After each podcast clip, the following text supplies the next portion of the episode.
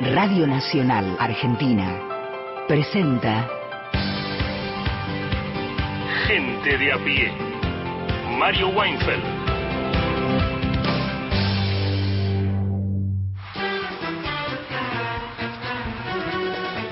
Hola, buenas tardes a todos, todas, todes. Son las 3 y 8 minutos en todo el territorio de la Argentina y estamos por Nacional, Nacional Folclórica, más de, ve- más de 20 emisoras públicas que abarcan el territorio de la patria y te vamos a acompañar hasta las 5 de la tarde. Te prometemos un programa con información, con música, con enfoques distintos, con cine. Lo vas a pasar bien, vas a ver que sí, y para corroborarlo casi te diría que tenés que quedarte. Es, es un compromiso sencillo. Nosotros comprometemos nuestro laburo, nuestra capacidad, nuestro esfuerzo, el respeto que te tenemos y vos te comprometés a quedarte un rato y verificar qué es lo que sucede. Podés en el interim comunicarte con nosotros y Mariana Fossati te va a decir cómo.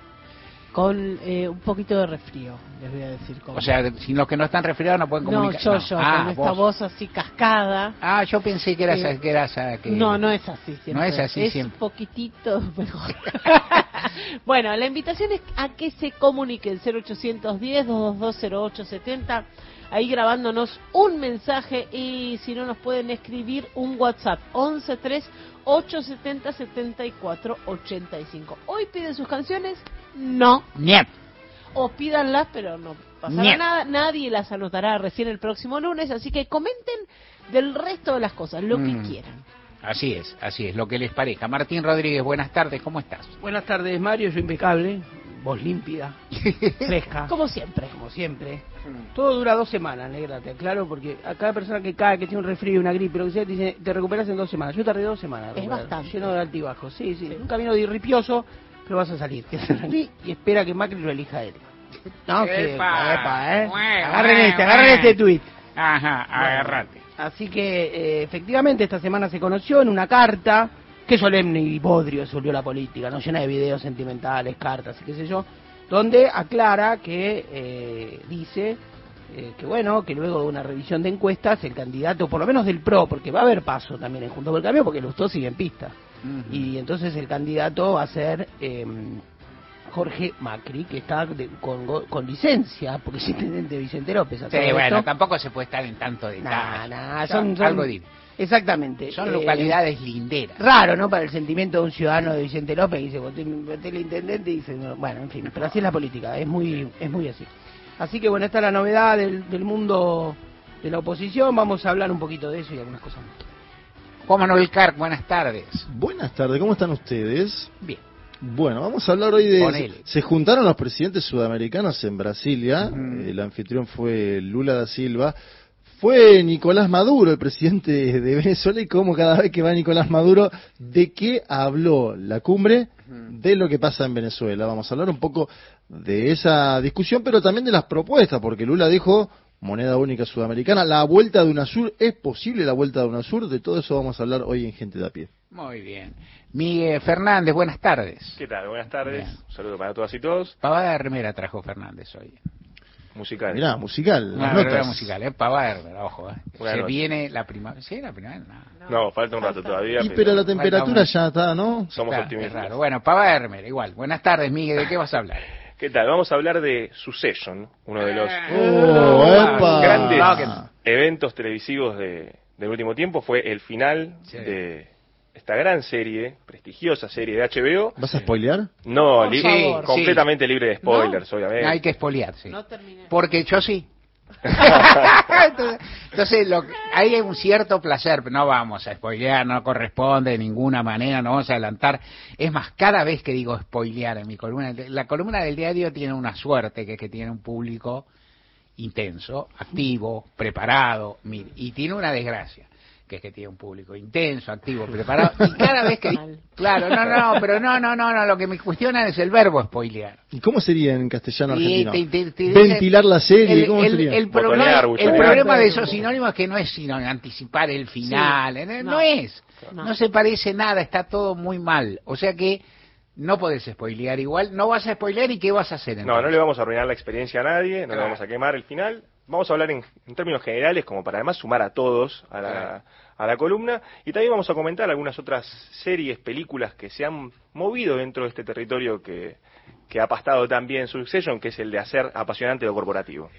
Mundo Muy Grúa. bueno. Por ejemplo. Muy bueno. Bueno, Sí. buen tuit también eso, hacer, hacer apasionante lo corporativo. Bien Sí, muy Firma. Tinta Limón. Eh, Yo estoy así. juntando los tuits, quédense tranquilos. Así que bueno, todo eso, como, como con todo eso y música propuesta por vosotros y vosotras, oyentes y oyentas, vamos a tener un programa muy grato, tangazo también y todo esto. Podemos atravesar el editorial que va a tener información más o menos de último momento y seguir adelante. El editorial tiene título y todo. Mariana Fossati, por favor. San Juan, la corte dijo no. Te digo que no, porque ya no extraño como antes tu ausencia. Qué, qué lindo eso, ¿no? Porque, no, no. es- hay, hay varios temas, ¿no? Habría, ¿cuán- ¿Cuántos tangos habría con no así, pero no simpáticos? No sabemos. Este no es un tango, por lo No, menos. no, pero Porque ya disfruta. No es un tango. tiene que haber. Tiene, Tiene que haber. Sí. No sé, no sabemos. no sabe, no Y contesta. hay uno que se llama Y no te puedo olvidar. Y no te puedo y olvidar. Adelante. Sí.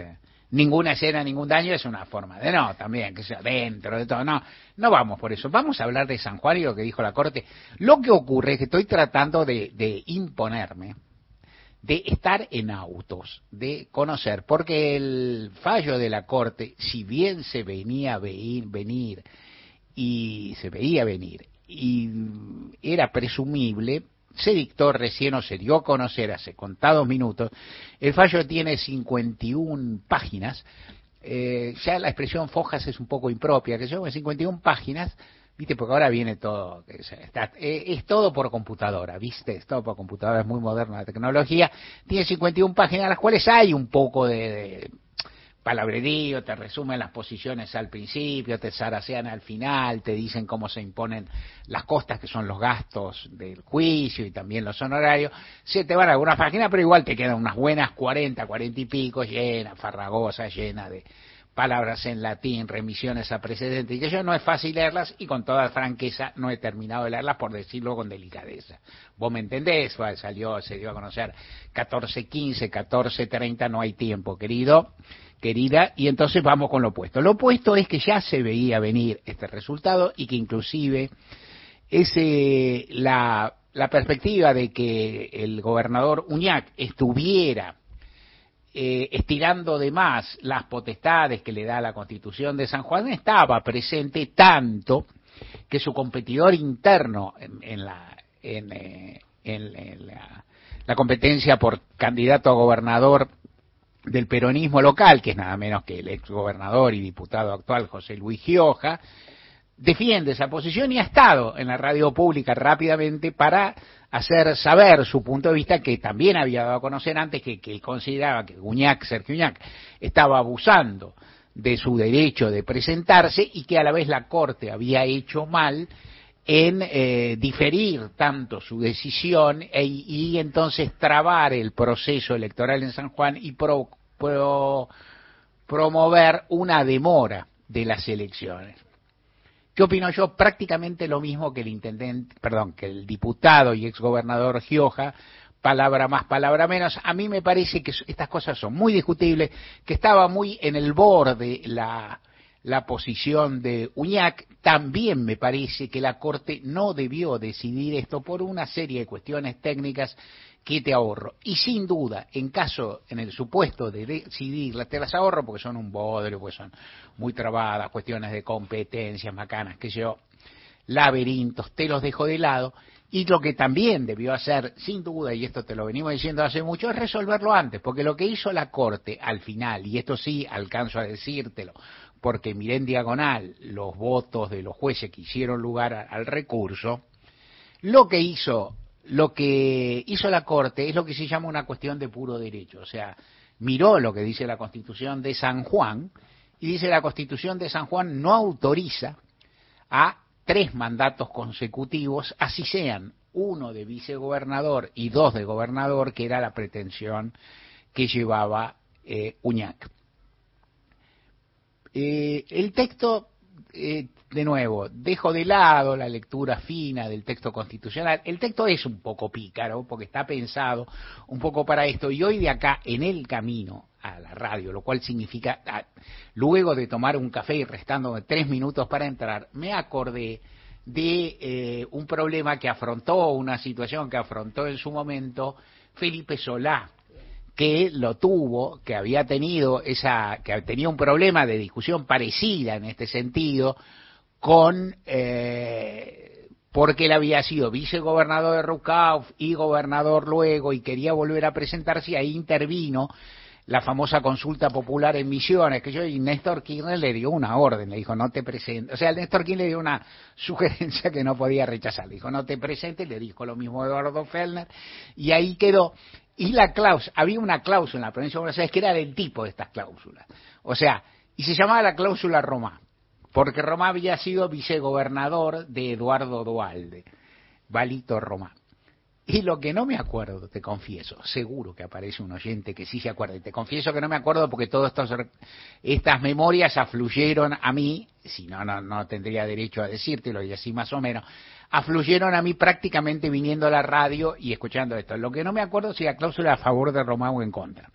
¿No? O sea, decir, sí, la cláusula del vicegobernador, que luego era gobernador y que estaba en la constitución bonaerense, que no era para Felipe Solá, que le era previa, era para darle un espacio a Román o para negarse. Yo creo que era para favorecerlo, porque, pero no me acuerdo, porque Romá había sido vice de Dualde, pero también habían reñido un poco y nunca se acuerda uno. En todo caso, estas cláusulas que dan vuelta son discutibles, pero también es discutible, y esto es lo que me parece y ya te lo he dicho alguna vez, pero vuelvo sobre eso, que debe subrayarse, que tiene que haber algún criterio orientador respecto de cuánto se mete la Corte, en criollo, cuánto se mete la Corte en las elecciones. O sea, cuánto se mete. Y entonces vos me puedes decir, si está prohibido, ¿qué debe hacer la Corte? Bueno, si está prohibido, el recurso está bien presentado, en tiempo, en forma, y por quien tiene derecho, la Corte podría intervenir. Pero, en caso de duda, esto es lo que pienso muy fuertemente, y esto es lo que está eh, muy en debate en estos días. En caso de duda, la Corte no debe intervenir. Y en caso de duda acerca de qué resolver, la Corte debe resolver a favor del derecho de las personas de ser candidatos y de los pueblos, en segundo lugar, de votarlos.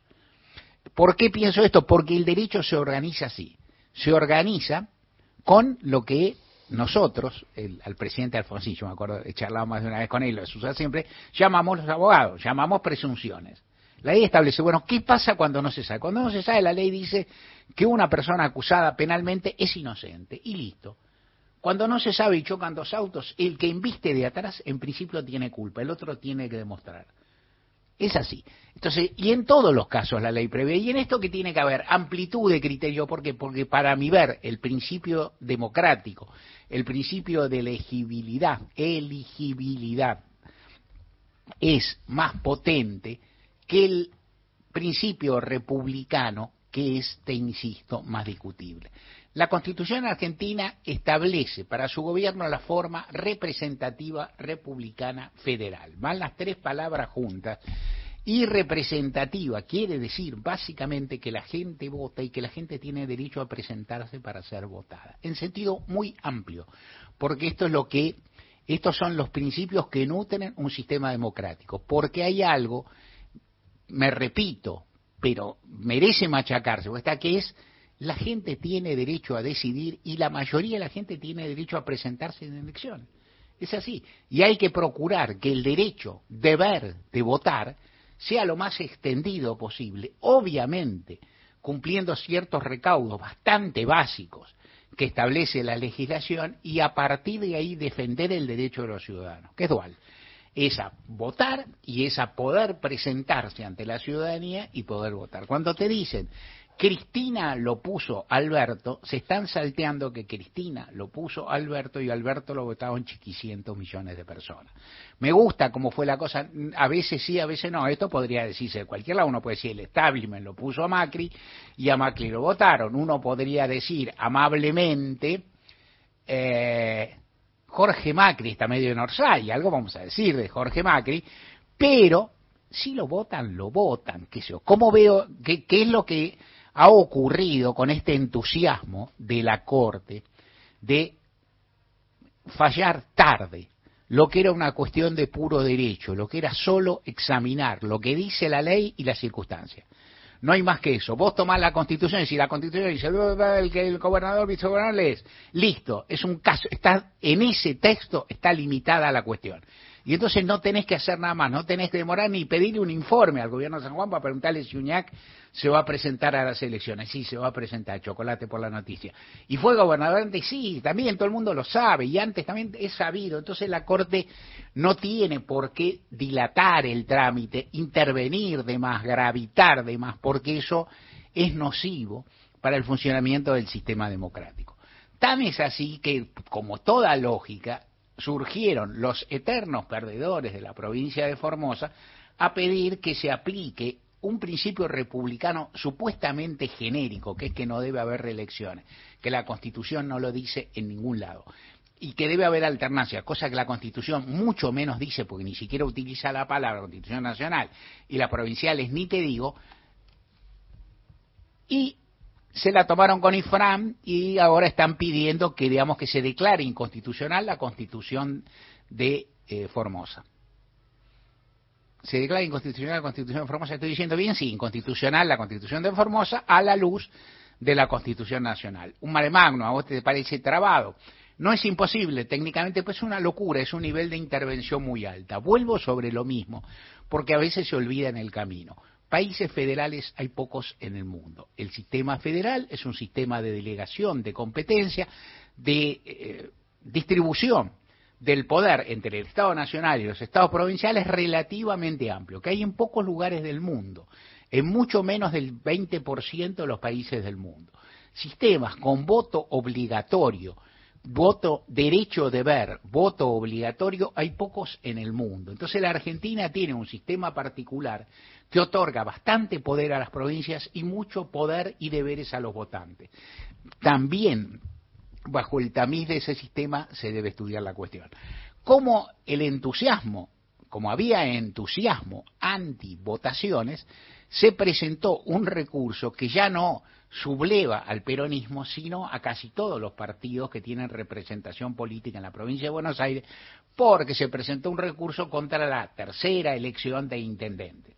Cuestión también discutible, cuestión que se puede debatir, pero en todo caso hay una ley provincial y esto le pone los pelos de punta a intendentes del más variado pelaje, porque los hay de todas las banderías, de muy distintas banderías, y eso también tendrá que analizar la Corte. Lo que uno se pregunta a esta altura, te lo dije el otro día y vuelvo sobre lo mismo, voy a, voy a ¿cómo, cómo dicen, cómo se dice en Twitter? Unpopular opinion, ¿no? Se dice. Unpopular, unpopular opinion. Te van a decir otra vez en inglés, Mario. Otra vez en inglés, English, English, como siempre. Bueno, unpopular. ¿Qué es unpopular? Unpopular opinion es adelantar opinión, o sea, spoilear. no, este, no eh, ¿cuál es la opinión? Yo creo que con, con este criterio general que tengo, estirando un poco, yo creo que al ciudadano Jorge Macri a pesar de lo extraña que es su candidatura, a pesar de lo chocante, que la lógica legal, que un intendente en ejercicio de un de una municipalidad de la provincia de Buenos Aires aspire a la, a la, jefatura de gobierno porteña, yo creo que habría que dejarlo, pero habría que discutirlo. Porque si le discuten a todo el mundo, en todo el país, en, en casi todas las provincias, acerca de esto, bueno, Jorge Macri tendría que estar discusión. Es más, bajo los severos parámetros que estaba aplicando la Corte Suprema de Justicia, al bueno de Jorge Macri le tendrían que cortar la cabeza o le tendrían, digamos, lo tendrían que deslegitimar como candidato. ¿Qué está pasando? Se preguntan unos y otros. ¿Habrá alguien preparando un, habrá alguien preparando un reclamo para esto? Y uno podría decir, bueno, por ejemplo, eh, tal vez los peronistas que protestan tanto contra estas intervenciones tendrían que ser cautos y no, y no pedir, ¿no? es decir, pedir aquello que cuestionan en otras cosas. Tal vez alguna otra persona podría hacerlo, también podría ser un testaferro, los peronistas, alguien. Igual si a la Corte le plantearan esto, la Corte estaría en un problema serio. Tendría que amacarse mucho para defender la candidatura del Jorge Macri.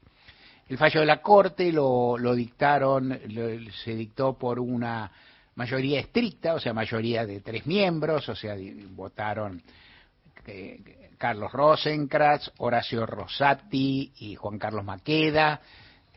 Lorenzetti no votó por un tecnicismo porque había resuelto algo en una cuestión previa. En general Lorenzetti está en contra, es una especie de minoría automática versus la mayoría de tres, y así queda resuelto. Seguramente en estos días eh, Uñac, que se veía venir esto, le había planteado a la Corte que resolviera pronto, cosa que, ah, eh, conociendo un poco la política, cabe suponer que ya tiene resuelto cómo será, cómo se conformará la fórmula de, de su sector del peronismo en la, en la ley de lemas y que tiene ganas de que las elecciones sean pronto a esta altura, fin de junio, principios de julio, calcula uno, no, no mucho antes, porque bueno, todo tiene que ser preparado y todo tiene que tramitarse. Seguiremos con esta cuestión.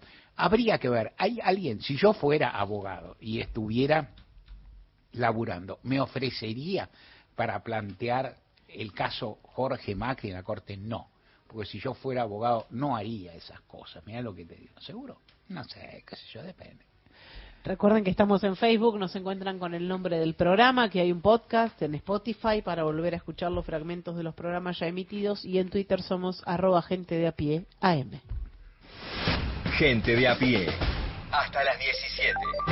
Todos los contenidos de la radio en nuestra web, radionacional.com.ar. Podcast, entrevistas federales, archivo Héctor Larrea y más, mucho más.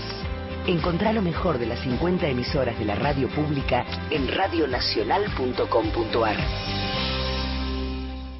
Concierto en vivo de la Orquesta Latinoamericana de la Casita de los Pibes en el auditorio de Radio Nacional.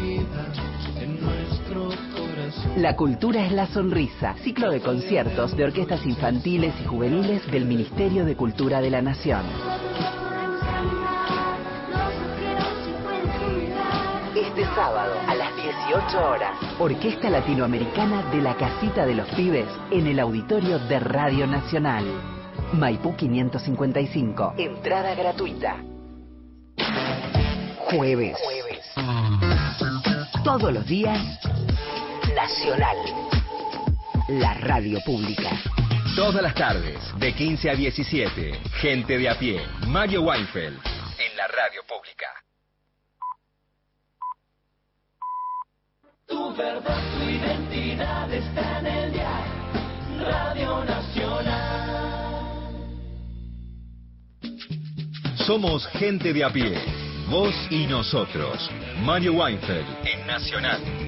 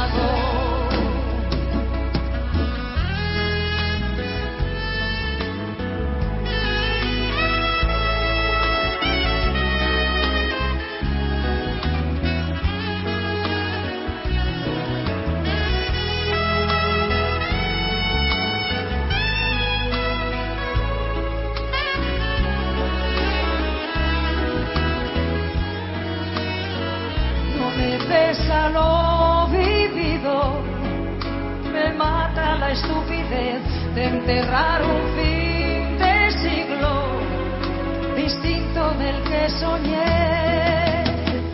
¿Qué te puedo contar que tú no hayas vivido? ¿Qué te puedo contar que tú no hayas soñado? ¿Qué te puedo contar que tú no hayas vivido? ¿Qué te puedo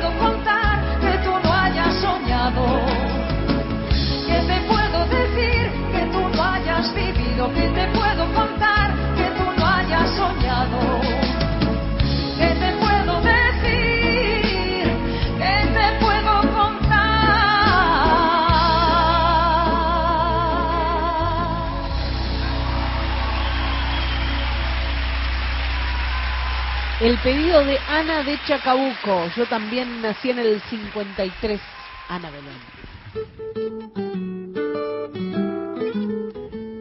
Martín Rodríguez, pues al zarandeado Jorge Macri, a quien tanto afán le hemos dedicado, también entra por acá. Bueno, ¿cómo le va, don Jorge? ¿Cómo está? Bueno, acá estamos. Eh, difícil ver, digamos, eh, esta, esta secuencia. Eh, tiene como dos velocidades o dos, dos, ¿no? dos caminos. Uno es lo que se dice y otro, obviamente, que es, tal vez uno especula con lo que pasó por abajo. Vamos a escuchar eh, en un canal, canal de noticias, se va, se va a reconocer rápido este, cuál, cuál es el canal. Cuando se da la información ¿no? sobre este anuncio esperado que se había ido anticipando, de que finalmente eh, Horacio Rodríguez Larreta iba a decidir sobre el candidato único del PRO eh, de cara a la eh, a, que, a lo que va a ser su herencia, ¿no? Es decir, él deja la jefatura de gobierno porteño y es un lugar importante. sino- Yo diría es el lugar decisivo y es la primera discusión que existe en el PRO, ¿no? ¿Quién sigue en la ciudad? ¿no? Escuchemos esta, esta información. Jorge Macri, precandidato a la ciudad. Un adelanto que nos trajo Adrián Ventura desde muy temprano. Sí, muy Contanos, temprano Adrián. hoy a la mañana lo decíamos que hoy Horacio Reyes Larreta lo confirmaba. Bueno, finalmente lo confirmó hace un segundo con una carta en Twitter con muchos guiños a Mauricio Macri. Ayer se habían reunido la noche con Horacio Reyes Larreta con Jorge Macri, le había dicho que hoy lo iba a confirmar públicamente. Una carta donde, vos fijate, hay varios guiños a Mauricio Macri y tienen un sentido político.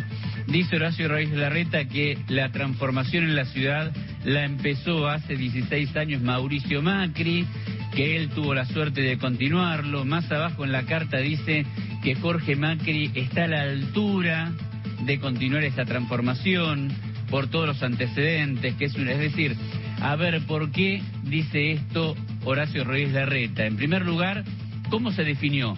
Había encuestas, tres encuestas que se encargaron que en realidad las encuestas daban un resultado ambivalente. Muestran Jorge Macri con mucha mejor intención de voto y si compite mano a mano con Lustó, le saca más ventaja Macri a Lustó que Quirós. Quirós a Lustó y Quirós con una buena imagen, una buena imagen, sea, muy buena imagen positiva. Es una ecuación matemática que da que el candidato tiene que ser Jorge Macri. Bueno, acá aparecen, eh, la, la pregunta es, pues, bueno, las encuestas, ¿no? La- la- de algún modo la decisión está disfrazada de encuestas, no está vestida por encuestas.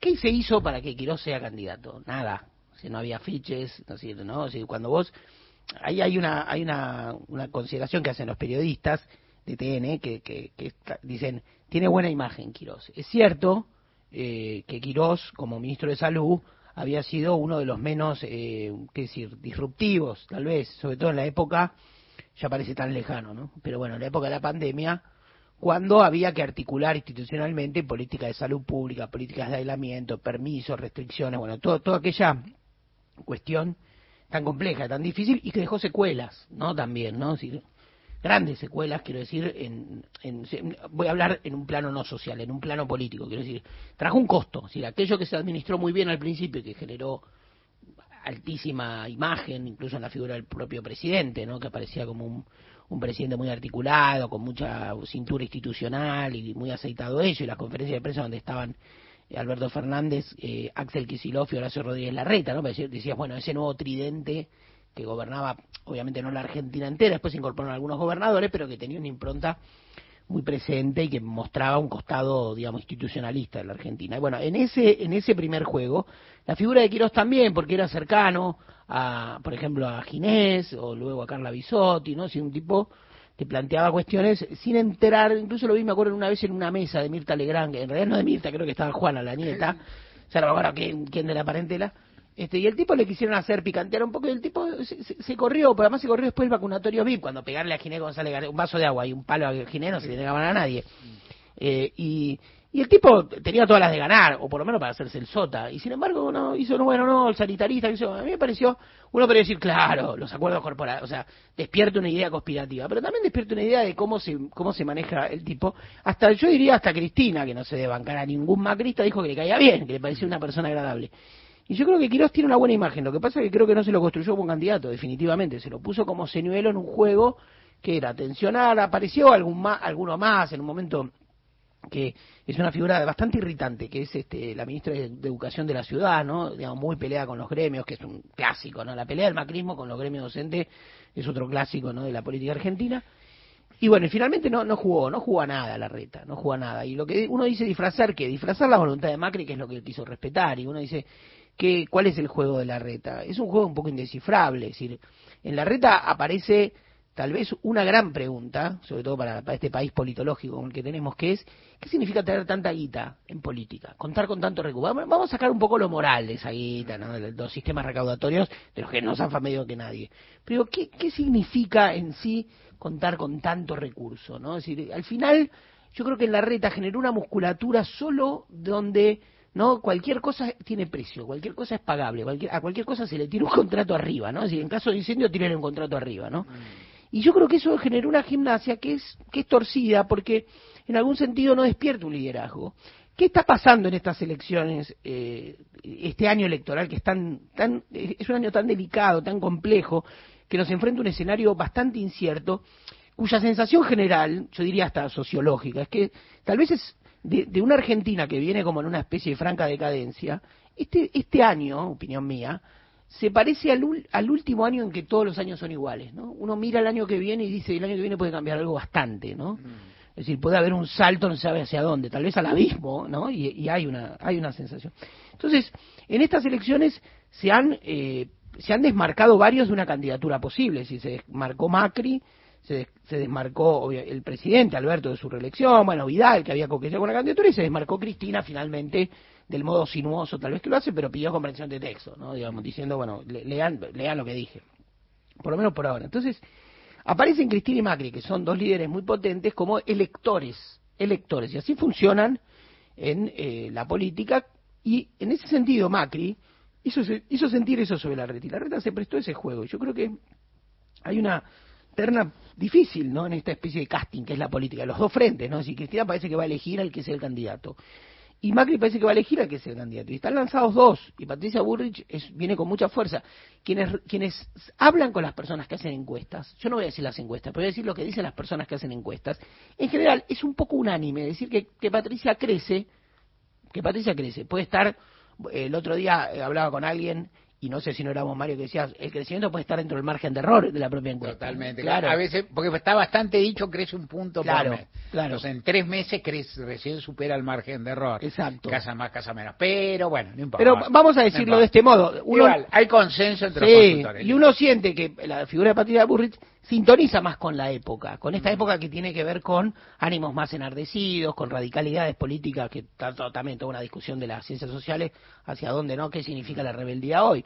Y el crecimiento de los libertarios y todo eso que, que sigue como ahí presente. Entonces, la reta no, la reta uno teme, teme no porque uno sea este votante de tal o cual, sino que uno mira que la Argentina viene del fracaso un poco del liderazgo, ¿sí? ¿no? Es decir, hay un problema acá. Digamos, todos quieren elegir, pero nadie quiere ser elegido, o en todo caso, muchos ya se desmarcaron de esa posibilidad.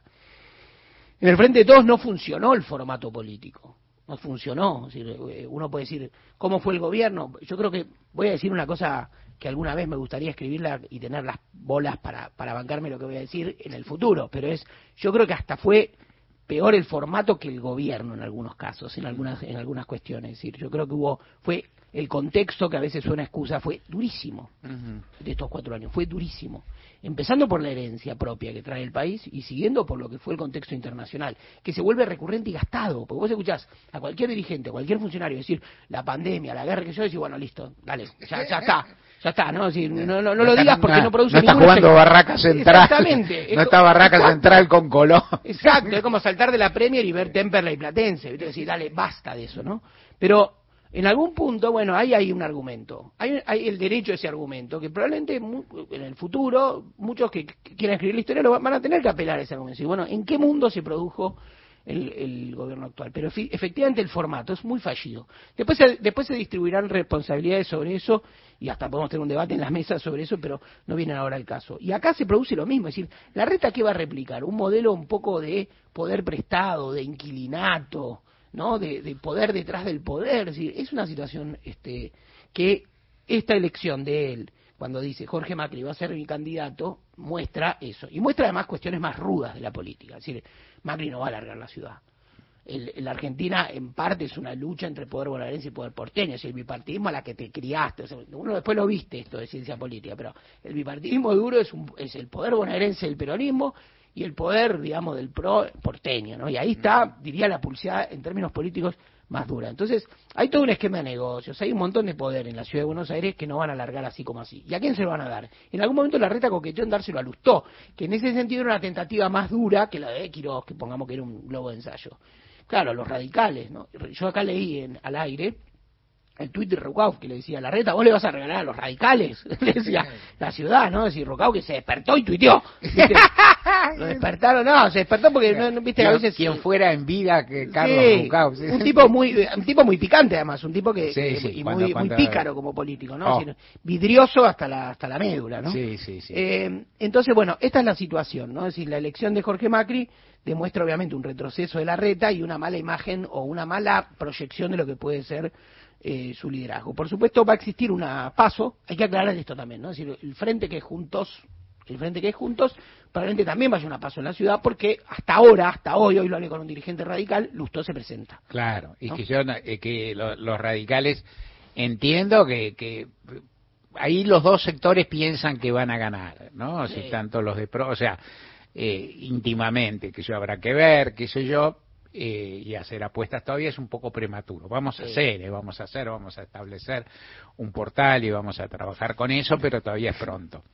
Eh, algunas cuestiones vinculadas yo este, a, a todo esto. Primera, este, esto que decís vos, qué interesante, esto que, que terminan los años que son iguales al anterior o que sea. años de la marmota. Años de la marmota, claro.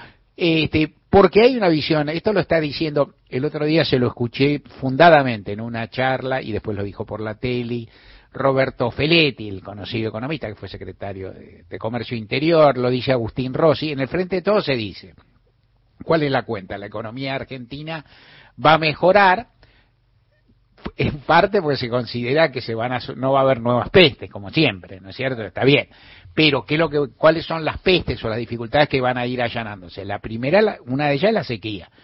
O sea, no va a haber sequía, va a haber, entonces va a haber una recaudación fiscal de dólares mayor. Number two, el gasoducto, la producción, no, La- la- la- también la producción energética que va a dar mejores réditos y después, aunque está más discutido y es más vidrioso y demás, también la producción de litio y de algunos otros minerales, pero básicamente el déficit por el déficit energético y la pérdida de ingresos por la sequía van a cambiar y entonces va a mejorar esto y va a haber entonces una especie de racha positiva, sorprendentemente, y entonces el próximo gobierno lo va a pasar mejor y entonces ahí, por ejemplo, Agustín Rossi lo, lo plantea abiertamente, dice, bueno, acá va a haber acá va a haber un, un ligero alivio. Eh, en esa en esa conversación está medio soslayado el Fondo Monetario, o sea, las presiones del fondo, la guita que se le debe, los acreedores externos, los acreedores privados, que ahí hay mucha, mucha guita, pero en todo caso podría haber un alivio. Y esto es lo que se plantea. Entonces,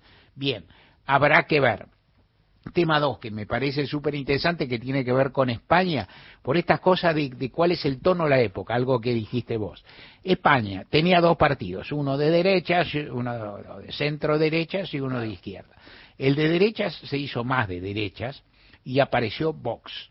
Y el de izquierda, y apareció Ciudadanos, más tibio. Y apareció Podemos, más tibio. Los tibios tronaron.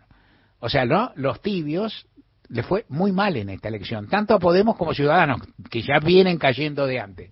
Y quedan las opciones polarizadas. ¿Esto quiere decir que ocurre en todo el mundo? No, pero ojo a esto, en la Argentina hay quien piensa en esos términos, la, las personalidades de Juntos, Patricia Burri, en definitiva no es tiempo para tibios, ¿no? No es tiempo- Ellos la- dicen. La señal, acá está el compañero Carlos, las señales externas, por decir así, que yo no me trato nunca de guiarme porque son, son simultáneas y equívocas, ¿no? Es decir, lo que pasó en Chile, por ejemplo, hace dos años, me, me consta que mucha gente del Frente de Todos, incluso de la Cámpora, miraba en Chile hasta hace unos años, hasta hace un tiempo, como una suerte de laboratorio, proceso y futuro de lo que podía pasar en Argentina, una Argentina estallada. Y ahora Chile creció el voto derecha, ¿no? Eh, claramente. Sí, habrá que ver qué, qué pasó, ¿no? Estos dos Claro. años también de gobierno de Gabriel Boric, como para que también se exprese. Yo creo que hay un fuerte voto contra los gobiernos en el mundo, si me preguntas hoy. Y te- hay dos únicas dos contratendencias que yo veo en el año es Turquía, lo nombramos el otro día, ganó Erdogan en segunda vuelta y 52 a 48, un hombre que siempre ganó por más, y el Partido Colorado en Paraguay. Después no, no tenés mucha experiencia del último año, año, dos años. Yo creo que está gastado el argumento antineoliberal en la política, está más gastado lo que creemos. Yo creo que hay un fuerte argumento antiprogresista que marca la política o que marca la sociedad hoy, ¿no? Y que, que crece. Ahora, ¿cuánto? Es, es difícil porque las recetas son, son duras, ¿no? De tragar, es decir, le, le das el, poder a la derecha, pero hay una, hay una parte donde se, siente una vitalidad. Yo sigo en, de la política española, vuelvo ahí, pero veo una cosa que marco como de, viste, de impresiones. Yo sigo a Vox y sigo a Santiago Bascal. Y el tipo tiene una energía, es un torero. Entonces, vos, vos ves a, a Íñigo Rejón, que también sigo, o a Pablo Iglesias, que también sigo, y están como docentes universitarios en una asamblea que no manejan. ¿Viste? Como eh, que no era que no era la impronta que tenían hace unos años, que también se comían la cancha. No no olvidemos que Podemos dio vuelta a la política española. Sí. En un momento fue realmente un fenómeno de la, ¿no? De la hostia, dirían en España. Y hoy Pero también hay capacidad para la sorpresa, ¿eh? porque fíjate lo que hace Sí. Sánchez, Pedro Sánchez, pierde la noche el Sí, domingo sí. y el lunes a la mañana dice, ah, sí, perdí, bueno, es verdad, perdí, Bueno, vamos a un elecciones. tipo muy hábil, ¿no? Muy hábil, pero muy digo, hábil, la- hay capacidad también para tomar decisiones desde los progresismos, ¿no? Volviendo a España, me parece que tiene que haberlo también. En fin, nos fuimos, pasamos de, de- la ciudad autónoma de Buenos Aires a España sin, sin escalas, impresionante, pero todo, eh, en fin, son las tendencias del mundo están, hay algo con, yo leía por ahí alguna, hay algo que ocurre, está, ya, ya está trabajado, hay libros, inclusive hay libros añosos ya, con esta cuestión de que yo no sé bien qué es el progresismo, pero bueno, encuadremos, se ha tornado también, progresista es una forma de insultar al que no es de, viste, de insultar al que no es de, de- o de bajarle el precio al que no es de derecha, desde posiciones muy distintas, que puede ser las más conservadoras, las más fachas, o también la de cierto, pero, o sea, es decir, para, para, para, La digamos, impostura. es una impostura, o sea, los progresistas no entienden nada porque nosotros Medio, somos... medio hombre de paja, ¿no? Sí, sí, por eso le, le pegás un poco, pero hay algo respecto de las posiciones que uno podría llamar avanzadas, con respecto a determinados derechos y demás, que han pasado, y eso ocurría en los 90, después mejoró un poco al principio del siglo acá en nuestra región y ahora baja, que es un poco que el progresismo se ha tornado, o ciertas posiciones se han tornado medio defensivas. Y la derecha es más ofensiva, abre más horizonte, abre horizonte sin, sin respeto, abre horizonte sin responsabilidad, abre horizonte digamos, planteando algunas cosas espantosas, pero en todo caso tiene una ambición temática y una capacidad de proponer que tiene- ojo con hacer esto, ojo con hacer lo otro. Y yo no sé cómo se dijo, o yo, por suerte nadie viene a preguntarme a mí cómo hay que hacer, pues yo no sabría cómo hacer, porque en esa discusión se dice, "Bueno, el progresismo no debe dejarle a la derecha determinar. Y hay algunas cosas que son muy difíciles de no dejar a la derecha, como la violencia estatal, como el gatillo fácil, como la defensa propia, como el armamentismo. Digo, es difícil, porque no ahí te toca No, exacto, son debates concretos. Está medio fenecida la idea del político catch all. ¿no? Sí. Así decir, nos hace falta un político atrapa todo. ¿Y cómo haces? Sí. Atrapa todo, ¿viste? ¿Cómo, cómo haces? Porque realmente es ponerle dulce leche al asado, ¿no? Hay momentos que no, que no es fácil. Martín Rodríguez. Gente de a pie. Hasta las 17. Elegís todos los días la radio pública. Concurso Nacional de Radioteatro. Escenas en Sintonía 2. Ocurrió en Argentina. Convocatoria abierta. El concurso está destinado a grupos estables y a elencos eventuales dedicados a la actividad teatral independiente para la realización de proyectos de radioteatro. Más info del concurso en la web inteatro.ar. Inscripción abierta hasta el 5 de junio. Esta convocatoria es un trabajo conjunto del Ministerio de Cultura de la Nación, el Instituto Nacional del Teatro, Radio y Televisión Argentina, Argentores y Radio Nacional. 144, la línea gratuita de contención, información y asesoramiento para mujeres en situación de violencia en sus diferentes formas. 144, en todo el país, los 365 días del año. WhatsApp de oyentes 11 3 870 7485. WhatsApp Nacional. Los temas centrales del día están en Gente de a pie. Mario Weinfeld en la radio pública.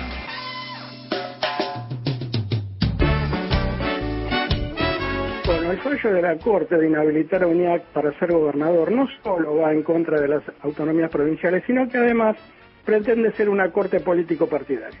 Pregunta, ¿por qué directamente ellos no proponen un candidato y después pedirle al pueblo que lo vote? Así es sencillo. Pero bueno, eh, todos los fallos, estos este, mm, son anticonstitucionales, por supuesto, y, y van en contra de la misma co- constitución que habla de eh, la forma de gobierno representativa. Nehuen de Bursaco, la gente de a pie, Jorge Macri tendría que presentarse ante la Corte Suprema y pedir que lo dejen ser candidato y ejercer el cargo tanto de intendente de Vicente López como de jefe de gobierno de la ciudad. No sé qué me hace pensar que la Corte lo va a autorizar. Saludos a todos y todas, Nehuen de Bursaco. Buenas tardes, habla Luis Acuña de Neuquén. Respecto al comentario del señor Mario Weinfeld de la candidatura de Jorge Macri, según entiendo hay una presentación ante la justicia electoral de Nito Artaza. O sea que ya hay un reclamo de que no se puede presentar como candidato a jefe de gobierno de la ciudad. Gracias, buenas tardes. Otro mensaje en nuestro WhatsApp, el de Ana de Chacabuco, querido equipazo, muchas gracias por cada día de trabajo, les creo, les respeto y como si fuera poco, acceden a nuestros pedidos musicales. Abrazo, dice Ana de Chacabuco, que es nacida en el 53. Y seguro por eso eligió el tema que eligió. Eh, eh. A la altura de tu análisis, Mario, habría que decirle a la Corte que tan revisionista que resultó ser en este momento, que haga una acordada aconsejando a las provincias que revisen sus propias constituciones. Y punto, y nada más. Y cuando hablan de república, concepto formal, porque república sin democracia es, puro form- es pura formalidad constitucional, nada más. Gracias, mi nombre es Ana. Otro mensajito aquí en nuestro WhatsApp de Mirta dice, hola, no es tiempo para tibios, entonces Bullrich o Kirchner. Para graficar, es indudable que hace falta un Kirchner, algo épico, que enfrente firme a los grupos dialogando y dando lo mismo con el FMI.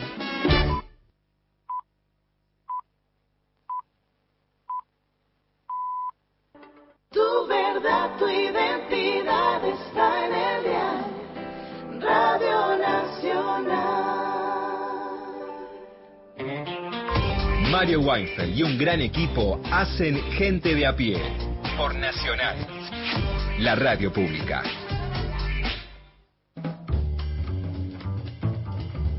El equipo de gente de pie. Equipo. Está integrado por Mario Weinfeld en la conducción. En la producción, Paula Nicolini, Erika Sotomayor y Miguel Fernández. En la operación técnica, Natalia Yubarov. Ajá. Una persona humilde que no se aplaude a sí misma, ¿Y por como qué? otros. Pero podría. Sí, pero no lo hace. Pero podría, podría, Bueno. porque ella, ella lo merece. No es que los demás no lo merezcan. El silencio. En silencio. En el control central de Radio Nacional, Leandro Rojas. Que tampoco se El- aplaude. Tampoco, está, Sí. me- está lejos y no está al mando, digamos, acá mismo, Claro. ¿no? Está al mando de todo lo demás. Eh, las y los columnistas son Lorena Álvarez, Victoria De Masi, Mariana Enríquez, Miguel Fernández, Hernán Fredes, Juan Manuel Carp, Paula Nicolini, Martín Rodríguez, Beto Solas, Erika Sotomayor, Gustavo Vergara y Gerardo Villar. En la locución, Mariana. Tangos humorísticos, en este caso es una milonga y es irónica, no sé si es, ah, cómo nos vamos a reír, pero es una forma que encontró Julia, Julia Winocour, que es la autora de esta milonga que se llama Ilumíname, por favor, de tratar con ironía eh, es el- esa mala costumbre del mansplaining.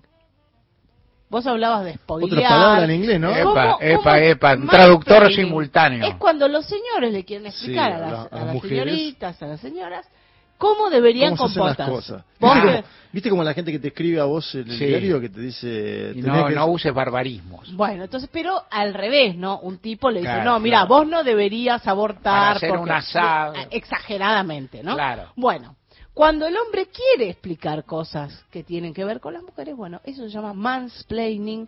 Y aquí, eh, irónicamente, ya desde el título, que se llama Iluminame, por favor, eh, Julia Winocour compuso esta milonga en clave irónica, feminista y humorística para tocar con su agrupación que se llama Chifladas Tango. Se llaman chifladas porque son cinco vientos, o sea, cinco que chiflan, además de una cantora. Y también en esta versión invitaron a dos pianistas que tocan el piano a cuatro manos, pero de una maestra, de una, de una forma magistral, porque siempre el piano a cuatro manos se ha tomado como un juego, como algo que se hace eh, entre la gente que estudia un poquito de piano. Bueno, aquí eh, Suárez y Torres dúo, que son dos pianistas, eh, Leda Torres y Paula Suárez, llevan esa, esa práctica del tango, del piano a cuatro manos dentro del tango a un nivel profesionalísimo y de mucha belleza. También ellas participan del videoclip que hicieron de Ilumíname por favor, haciendo de eh, los señores. Le colocan unos bigotes así medio... Es, es muy divertido el video, así que quienes Eso quieran, tampoco. Y eso es woman's planning, porque son Es- mujeres sí, disfrazando. es woman's planning. ¿Qué va a hacer? Una vergüenza. Ilumíname, por favor.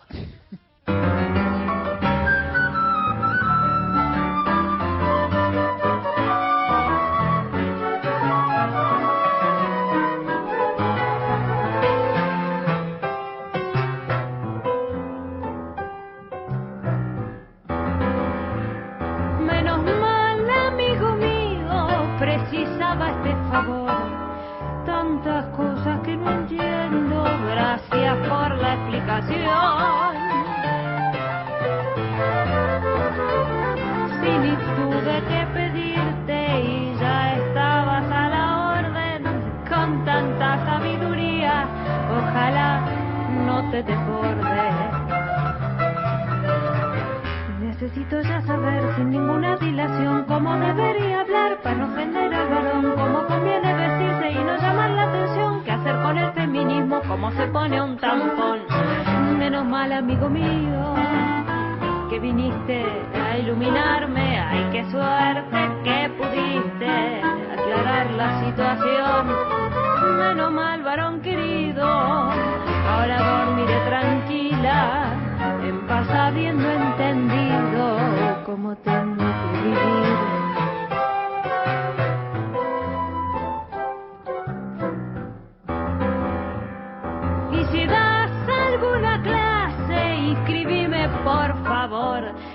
que gozas conocimiento y necesito erudición.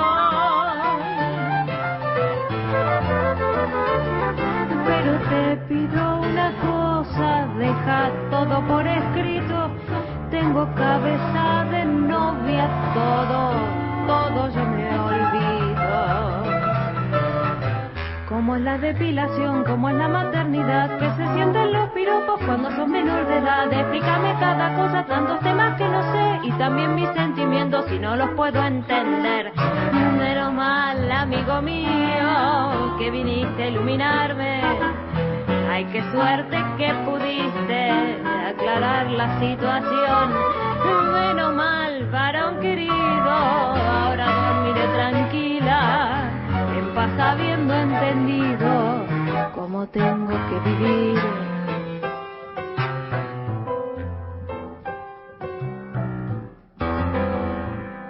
Explícame, por favor, si el aborto deja un trauma, si conviene la abstinencia, Si está mal mostrar las tetas al hacer una protesta. si llorar es de mujeres, Si estoy hecha para amar. Si es violento hacer carteles que confundan la moral. Si conviene en esos días usar la copa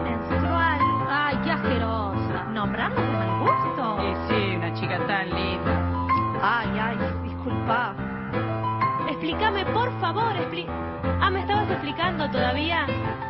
Ah, bueno, no, perdón, pensé que habías terminado. No, Tranquilizate. no, disculpa. Menos mal, amigo mío, que viniste a iluminarme.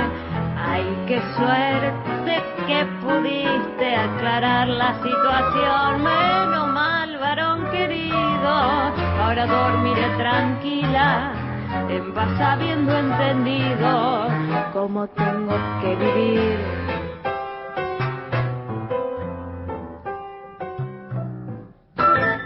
La agrupación Chifladas Tango junto al dúo Suárez Torres hacían Ilumíname, por favor, una milonga de Julia Winocur. Muy buena, menos mal, varón querido, dice, sí, que Ahora dormiré tranquila. Bueno, es una milonga irónica, eh, algo así como a mí me la vas a contar de Dijépolo, pero en clave feminista. Gente de a pie. Hasta las 17. Encontrá los podcasts de la radio en nuestra web, radionacional.com.ar. La ley 27.610 reconoce el derecho de las mujeres y otras personas gestantes a acceder a la interrupción del embarazo hasta la semana 14 de gestación inclusive.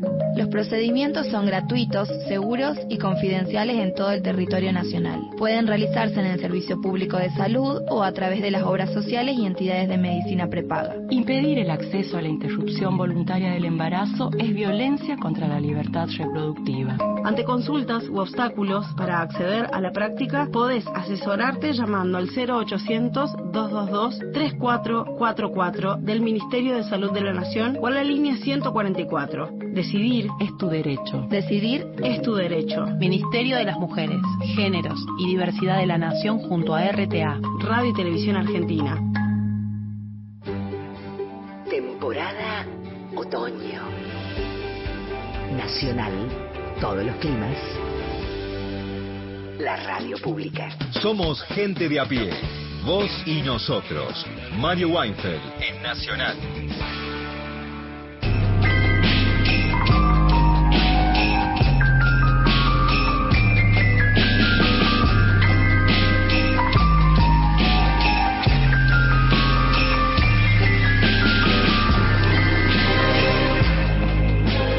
Viene con, la música. Eh, No todo el mundo ve todas las series, pero Succession es una de las series vistas eh, en este año y bueno, ha tenido enorme repercusión y quienes la seguimos, inclusive semana a semana, cosa que a mí me gusta. Digo, pues soy old. ¿Por qué no? ¿Qué, maratón ni maratón? Vos ves una serie, ves una semana, cómo se veía gasolero, cómo se veían cosas buenas que había en el mundo, de gente de familia, mejores familias, inclusive familias mejor avenidas que estas que fácil. Eh, Miguel Fernández nos va a hablar de esa serie, nos va a hablar de muchas cosas. Vamos a escucharlo a pues. Gracias, Mario. Sí, hablamos de esa session, estamos escuchando el tema de apertura, la intro. de ese- Yo soy de los que no te saltean la intro. Bien, el tema bien. del botón del skip intro. No, no, hay que muy- sacar. Hay discusión en eso. No, yo, no, no, yo convivo No, no, con bueno, una perfecto. mujer que lo Miguel saltea. Fernández, gracias. Eh, ponga música. Pero ustedes saltean. A mí me encanta No, verla. Ah, bueno. Juan Manuel Carr, vos Pero- también podés ir. House of Cards, por ejemplo, lo mejor que tenía era la intro, ¿no? No, lo dejas la intro, Game of Thrones, te pone Sí, en clima y ya te- claro. y te, lanza Ay, vos te- Muy bien. Vos porque tenés, bueno, no laburás nunca.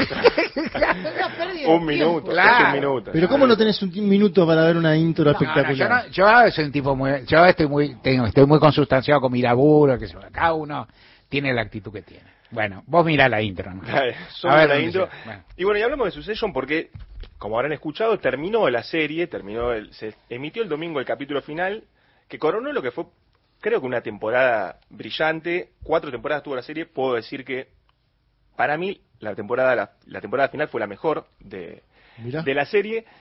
Y bueno, hablamos de la serie sin, sin ningún tipo de spoiler. No lo decíamos antes, no hace falta. Eh, Hablar con spoiler puede hablar cualquiera, no le arruinemos la experiencia a nadie. Hablemos en términos generales, ¿no? Porque es una serie que va a dejar su marca, me parece, en lo que es el ecosistema televisivo. Eh, ¿De qué va esta serie? Como para estar todos en la misma página. Es un drama con capítulos de una hora que sigue a una familia, los Roy, está el patriarca de la familia, que es Logan, que es un titán de los medios, un hombre que ha sabido consolidar un conglomerado mediático eh, impresionante, poderosísimo, eh, a partir de, las noticias, una- un conglomerado, una multinacional que tiene un montón de empresas vinculadas a lo que es el entretenimiento, lo que es eh, la información, y están sus hijos, son cuatro hijos, pero tres son los, los actores principales, eh, porque bueno, el título de la serie es Succession, el primer capítulo de la serie se plantea que Logan, el patriarca, va a dejar el mando eh, a uno de los hijos, hay que ver quién, a quién le toca, y bueno, Logan dice, no, yo no me voy nada, me quedo un año más, y a partir de eso empieza todo un, un juego de movimientos de, en el tablero de ajedrez, todo el mundo moviéndose un poquito a ver eh, cómo gana algo, algo de poder, ¿no? ¿Quién es el sucesor? El otro día lo decían con Vicky de Masi, es una serie, no es una serie sobre periodistas, pero sí es una serie que eh, transcurre en el, en el mundo del periodismo, porque estamos hablando de este conglomerado mediático, no estamos hablando de diarios o de canales de televisión, estamos hablando, por ejemplo, de lo que sería la parte grupo clarín de la, de la ecuación, ¿no? Lo que es los, grandes negociados, y te lleva a lo que es la cocina de estos, de estos grandes medios, de estos negocios que se arman con una cantidad de plata que no se puede terminar de, de comprenderlo, el dinero que se maneja, con un guion que es realmente a prueba de balas, que tiene eh, mucho vértigo permanentemente, no, no es que se reparten piñas, pero permanentemente están estas discusiones eh, cargadas de, de- de dinamismo, de tensión, de vértigo, con personajes todos poderosos, con muchísimo ego, eh, y que todos están tratando de ver cómo, eh, cómo se quedan con la, con la silla principal.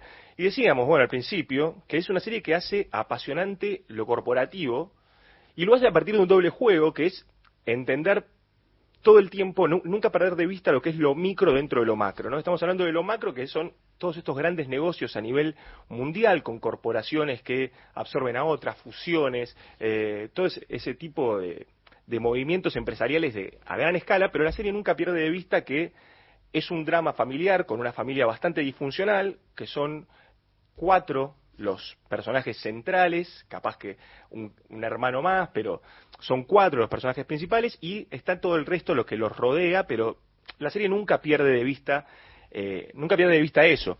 Es algo que, por ejemplo, hizo muy bien también otra serie de HBO que es Game of Thrones, Juego de Tronos, que es una serie que bastante, mucho más popular de lo que fue o de lo que va a ser Succession, pero Juego de Tronos, por más que era un drama de fantasía ambientado en un, en un tiempo medieval ficticio, ¿no? Con criaturas mitológicas que te aparecían por acá y por allá, te aparecía de golpe un dragón en una temporada. Eh, la serie básicamente eh, toca los mismos temas, que son estas luchas de poder que hacían, en ese caso, las familias nobles, eh, tratando de alejarse o de acercarse al trono de hierro, que es el símbolo del poder en los siete reinos, que es el ámbito en el que, en el que se desarrolla esta serie. Y fuera del ámbito de la fantasía hay varias eh, series o películas más que trabajaron mucho lo que es esto, esto de hacer apasionante lo corporativo, como decíamos, que, que pastaron en terrenos como los de Succession, algunas que están bastante conectadas a la serie porque son de, tipos que, que la trabajaron. Jesse Armstrong es el, es el creador de Succession. Antes de hacer esta serie venía trabajando en, en terrenos similares. Hizo, por ejemplo, In the Loop con Armando Iannucci, que es el, el que mejor entiende ese terreno. Esta serie, esta película, In es una película del 2009 que eh, se ambientaba en, a principios del, de los 2000 y hacía una sátira política eh, en, lo- en los altos rangos de la política de los Estados Unidos y Gran Bretaña. Había un teléfono descompuesto entre eh, los líderes norteamericanos el primer ministro y alguien decía la palabra equivocada y de golpe se desataba una guerra en el Medio Oriente. Era todo bueno, siempre tratando de ridiculizar todos los eh, todas las cuestiones, ¿no? Ha- haciendo mucho énfasis en el en el ridículo, pero permanentemente mostrando esto de lo que son las puñaladas por la espalda, las negociaciones, las traiciones. Una serie que, eh, una película que realmente mostró todo eso muy bien. También el, el- este tipo Armando Iannucci que mencionamos hizo, por ejemplo, La muerte de Stalin, capaz que la, la pueden haber cruzado por alguna plataforma. Básicamente era el mismo estilo de, de, de propuesta, de sátira política, pero ambientada en los 50 de la Unión Soviética, con empieza la película con la muerte de Joseph Stalin y entonces empieza todo un todos estos movimientos a lo largo del tablero de personajes como Nikita Khrushchev, está Beria, está Malenkov, todos personajes reales, pero llevados a un, a un nivel de absurdo bastante importante, todos peleándose para ver quién puede eh, suceder a Joseph Stalin, siempre encontrándole el humor. La, la serie con la que mejor lo hizo Armando Iannucci es VIP, VIP también de, de HBO, estaba protagonizada por Julia Louis Dreyfus, que era la que hacía de, de Elaine en Seinfeld. Ca- Una actriz fenomenal, hacía de la vicepresidenta de los Estados Unidos, eh, lo hizo a lo largo de siete temporadas, episodios de media horita cada uno. Esa realmente la recomiendo muchísimo y son siete temporadas, tenés por lo menos dos meses de, de risas garantizadas. Sí, ¿no? no, y si, si- si no suprimís la intro, tres. Sí, eh, eh, el minuto ese de la intro es importante para algunos, pero no, bueno, te garantiza risas. Es una, es una serie que en la que este personaje, la, la actriz hacía de la vicepresidenta, una, un puesto que eh, que tenía sonaba mejor de lo que en verdad era. El personaje pronto se encuentra que ser vicepresidente de los Estados Unidos no tiene tanto no tiene tanto peso en los en los temas de gobierno, en las cuestiones vinculadas a, la política, entonces está permanentemente tratando de moverse en ese escenario, tratando de eh, ganar un centímetro más de poder. Los personajes de la serie son los asesores, son eh, los directores de comunicación, son otros funcionarios. Una serie que eh, tiene un nivel de precisión sobre lo que es la política norteamericana impresionante y todo con mucho humor, apelando siempre al absurdo. Saliendo del terreno de las sátiras, una película que trabajó muy bien esto de, de hacer apasionante lo corporativo es Red Social, la película de David Fincher sobre eh, Facebook.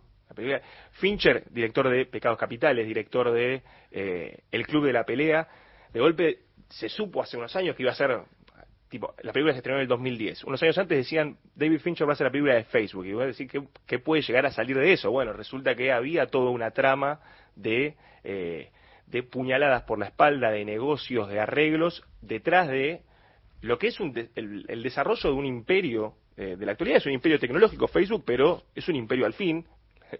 El, tema de, del- manejo de datos, eso es algo que, que bueno, que queda para, para analizar en otros en otras columnas o, u otros especialistas, pero eh, Facebook, Google, Amazon, Apple son los grandes imperios de la actualidad y Red Social de David Fincher es una película que realmente encontraba eh, el cómo hacer apasionante esa historia y que realmente se puede, se puede decir que se convirtió en en una de las películas definitivas de lo que es este, este siglo. Pues es una película que logra tocar el, el zeitgeist, lo- logra tocar el, el, el pulso de, de la época, enfocándose en, un, en una cosa que está en la vida de todos.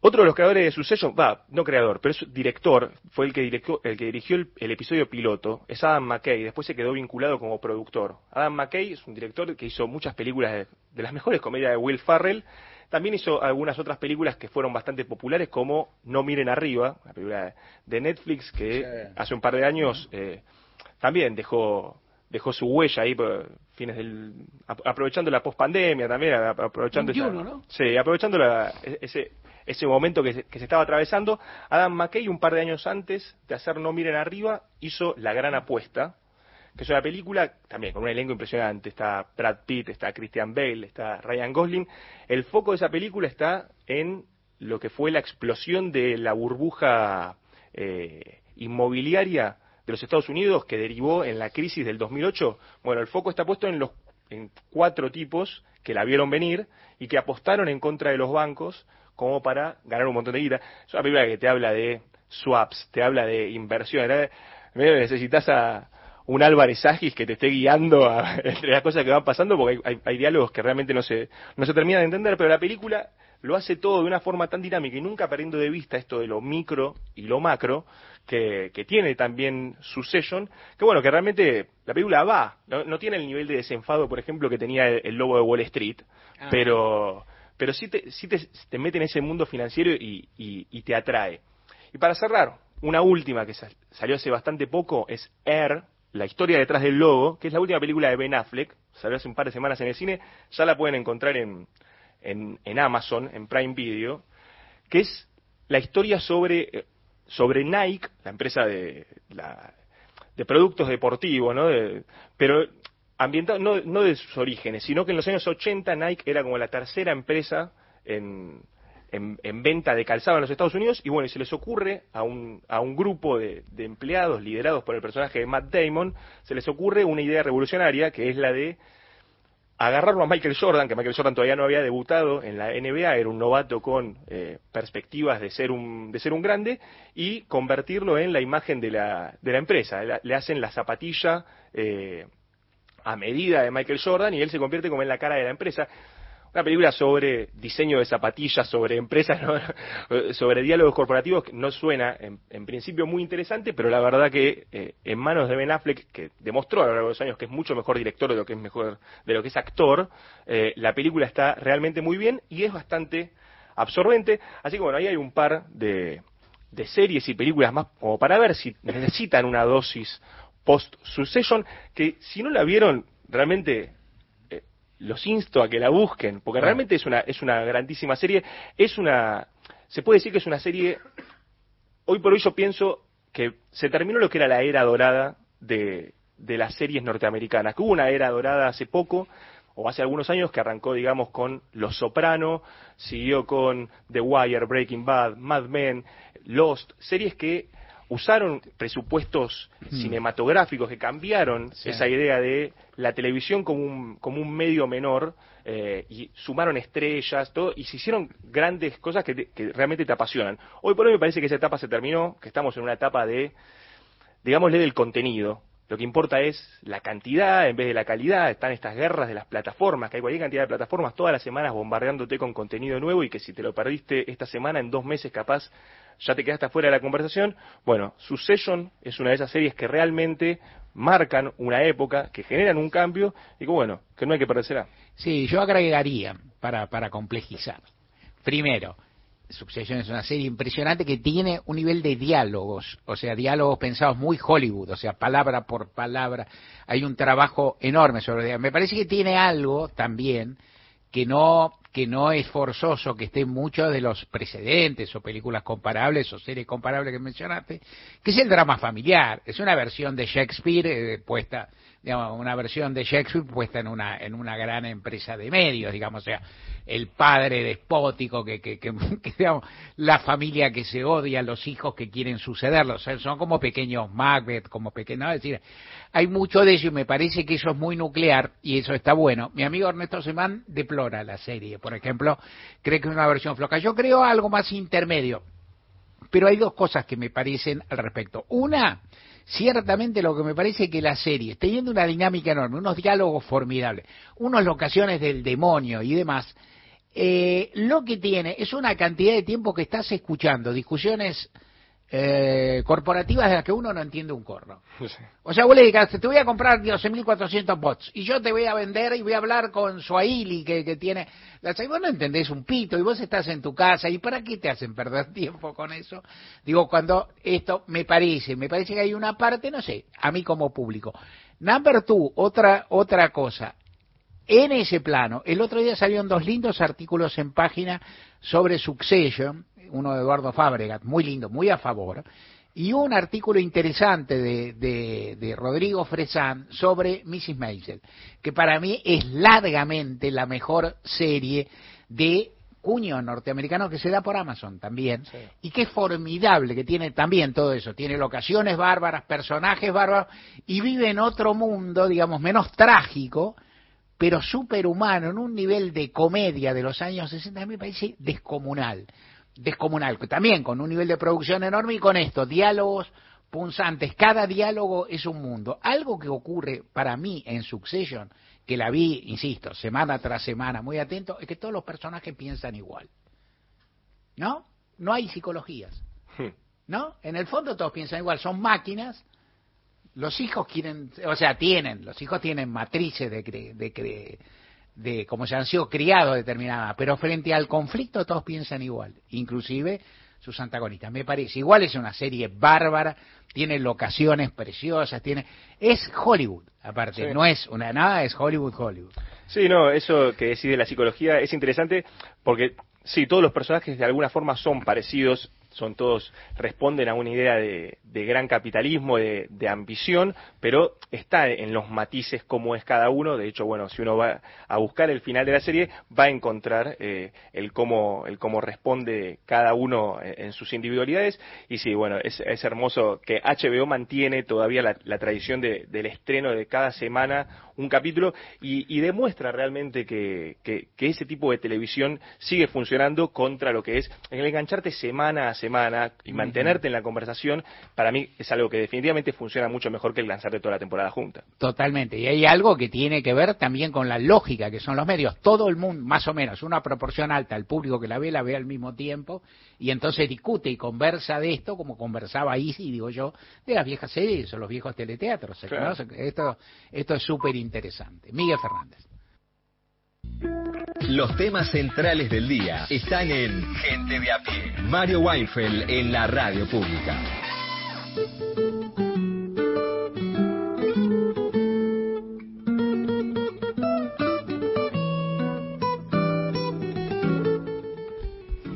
Juan Manuel Carc, eh, tu columna, por favor. Señor, se juntaron los presidentes sudamericanos. Eh, pasó medio por abajo, ¿no? De- no hubo mucha noticia sobre el tema. Obviamente, hay una palabra que es. Estaba olvidada esta palabra, al menos en, la Argentina. En Brasil creo que también. Es la palabra Venezuela. ¿Qué pasó? Como Maduro fue a Brasil y a la cumbre, ¿no? Y volvió Maduro a cumbres eh, internacionales, sudamericanas al menos, porque había estado en otras en otros lugares de este planeta.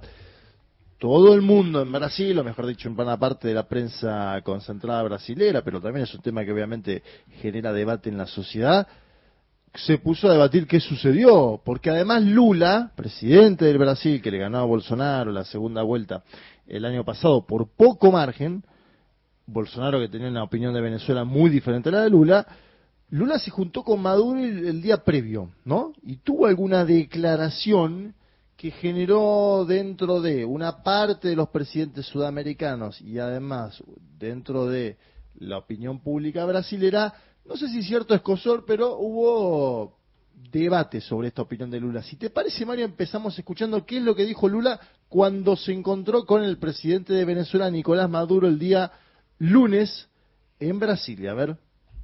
Eu acho, companheiro Maduro, que é preciso, você sabe a narrativa que se construiu contra a Venezuela?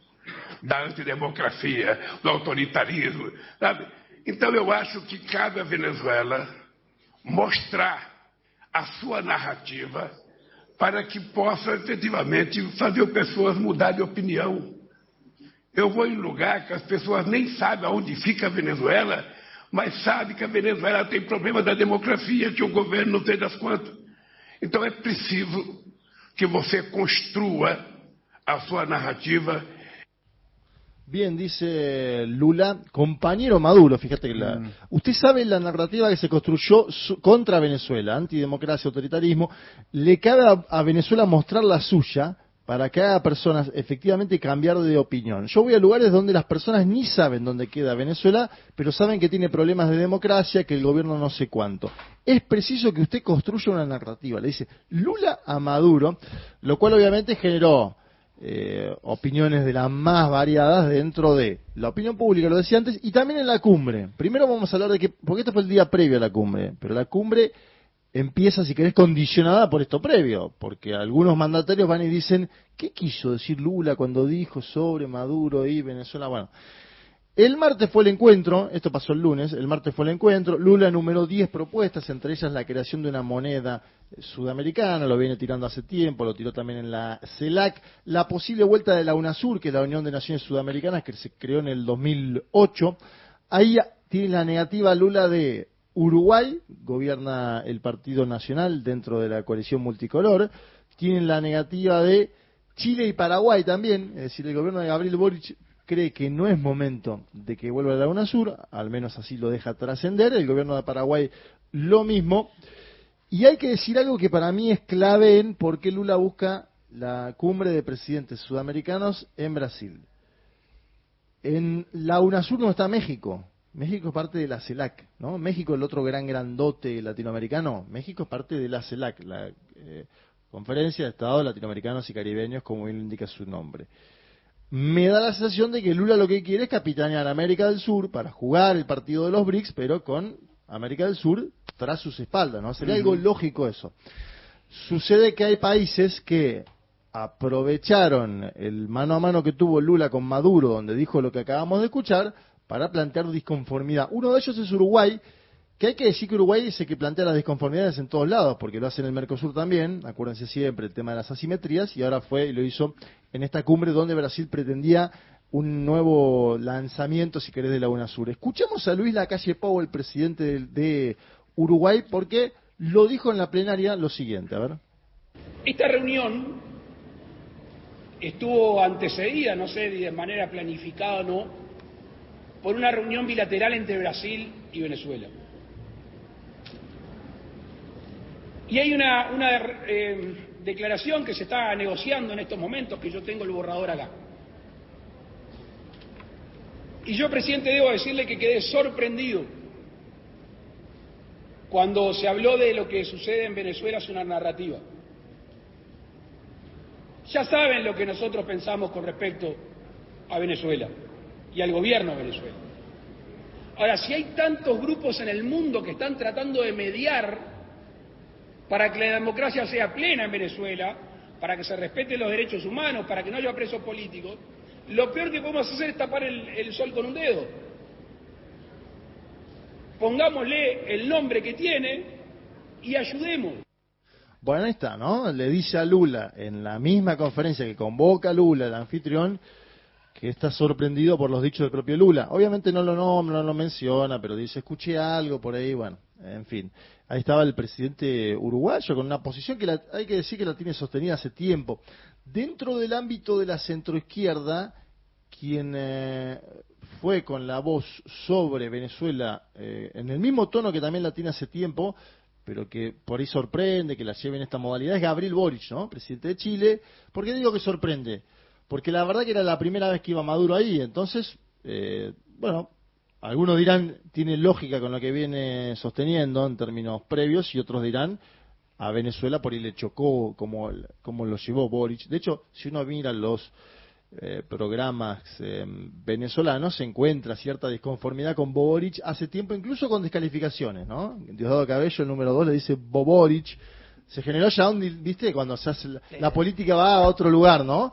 Pero um, vamos a escuchar lo que decía el propio presidente de Chile posterior a la plenaria. Esto fue afuera con los medios de comunicación, lo aclaro como para entender el contexto. Es la primera oportunidad que tenemos de compartir en un mismo espacio multilateral con el presidente de Venezuela, Nicolás Maduro. Y que, la verdad, nos alegra que Venezuela retorne a las instancias multilaterales, porque creemos que en estos espacios es donde se resuelven los problemas y no con declaraciones en donde solamente nos atacamos los unos a los otros. Eso, sin embargo, no puede significar meter debajo de la alfombra o hacer la vista gorda frente a temas que para nosotros son de principios e importantes. Y ahí yo manifesté respetuosamente que tenía una discrepancia con lo que señaló el presidente Lula el día de ayer, en el sentido en que la situación de derechos humanos en Venezuela era una construcción narrativa. Bien, ahí estaba el presidente de Chile, Gabriel Boric. Hay que decir que el Nicolás Maduro habló ante medios de comunicación de Brasilia, que se acreditaron ah, para este evento, de otros lados también, obviamente fue una cumbre presidencial donde viajaron colegas hacia Brasil para cubrirla y tuvo un tono donde yo diría un tono más abajo que en otras ocasiones, ¿no? Un tono menos, si querés, eh, flamígero, obviamente defendiendo su programa, pero diciendo que bueno, que hay distintas visiones y que ellos se van a juntar, es un Maduro que obviamente, acuérdense, intenta abrir una nueva era de diálogo donde eh, bueno, tendrá elecciones el año próximo, habrá que ver cómo se presenta la oposición. La oposición va a ir a primarias este mismo año. Vamos a escuchar al presidente de Venezuela con los medios de comunicación en la cumbre de presidentes que hubo en Brasilia. Ahí hay presidentes con diversas visiones, como ustedes saben. Nosotros somos una corriente popular, revolucionaria, bolivariana, de izquierda, y hemos participado en todos los procesos integracionistas de América Latina y del Caribe y no tenemos problemas en sentarnos, conversar, hablar francamente con ninguna fuerza política, con ningún presidente, con ninguna corriente, y eso es lo que ha privado. Un diálogo respetuoso, tolerante, de unión en la diversidad. Bien, ahí pasaba el eh, mandatario venezolano. Después hubo una conferencia de prensa donde habló Lula de varias cuestiones, le volvieron a preguntar de Venezuela. Hay algo interesante porque un colega de la agencia Telam le preguntó por la Argentina y él dijo, estoy empeñado en ayudar a la Argentina haciendo todo el esfuerzo posible, no apenas por una deuda que no la produjo Alberto Fernández, sino por la sequía sufrida que causó un estrago económico. Está por verse qué sucede con los BRICS. De hecho, el ministro de Economía, Sergio Massa, se juntó con la titular del Banco de los BRICS, estoy hablando de la expresidenta de Brasil, Dilma Rousseff, para ver qué sucede. Hay una cuestión de estatuto que hace muy difícil que se le otorgue un préstamo a la Argentina porque no es miembro de los BRICS, pero bueno, habrá que ver si se soluciona aquel tema. Es cierto que Lula, más allá del dicho ese mano a mano con Alberto de, bueno, Alberto se va a ir triste hoy porque no quería plata y no tuvo, le dio mucho apoyo, ¿cierto? ¿no? Fue a hablar con el Fondo Monetario Internacional, fue al G7 y planteó el tema de la Argentina, planteó nuevamente el tema de la Argentina en la cumbre del presidente sudamericano. De hecho, hay un meme en Twitter que es muy gracioso sobre el tema, ¿no? Donde está Brasil y Argentina, después se los paso. Eh, es, gracioso. Eh, vamos a escuchar por último al presidente Lula porque dice lo siguiente sobre Venezuela. Dice, yo no pude ir, pero lo mandé a Celso Amorín. Acuérdense que Celso Amorín fue su histórico canciller y ahora es asesor dentro del Palacio Plan Alto. Viajó a Venezuela y conversó con la oposición y con eh, el oficialismo y decía lo siguiente el presidente de Brasil, Lula da Silva. É importante que as pessoas, ao fazer juízo de valor de um país, não façam pelo que lê apenas. É importante as pessoas irem lá para ver. Eu fazia tempo que não era Venezuela, mandei o Celso Amorim lá.